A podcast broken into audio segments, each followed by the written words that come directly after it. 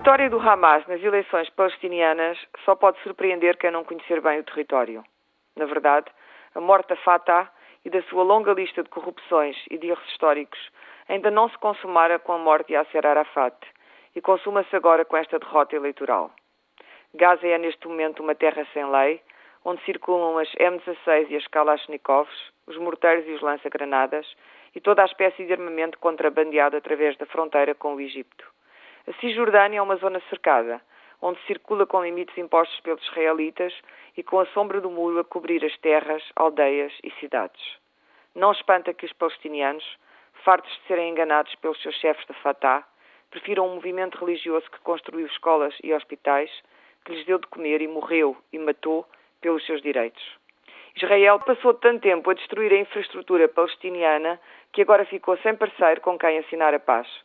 Ariel Sharon padece na sua cama de hospital e o futuro é o que sempre foi, incerto e perigoso. O Fórum Económico Mundial reuniu mais uma vez em Davos, na Suíça. Por lá apareceram as celebridades do costume e entre elas o imparável Bono, que chamou aquilo o encontro de gatos gordos na neve, ele incluído. Gatos gordos, é certo, mas uma nova consciência começa a emergir destes encontros, o de Davos e outros, em que economistas, políticos, vedetas, ativistas, de Bill Clinton a Bill Gates, de Bono à Rainha da Jordânia, se encontram para discutir o estado do mundo.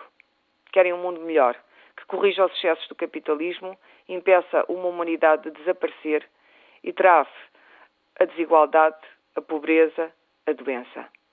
É um admirável sonho. Um sonho que precisa de muito dinheiro para ser concretizado. E dinheiro e poder é o que esta gente tem e quer repartir.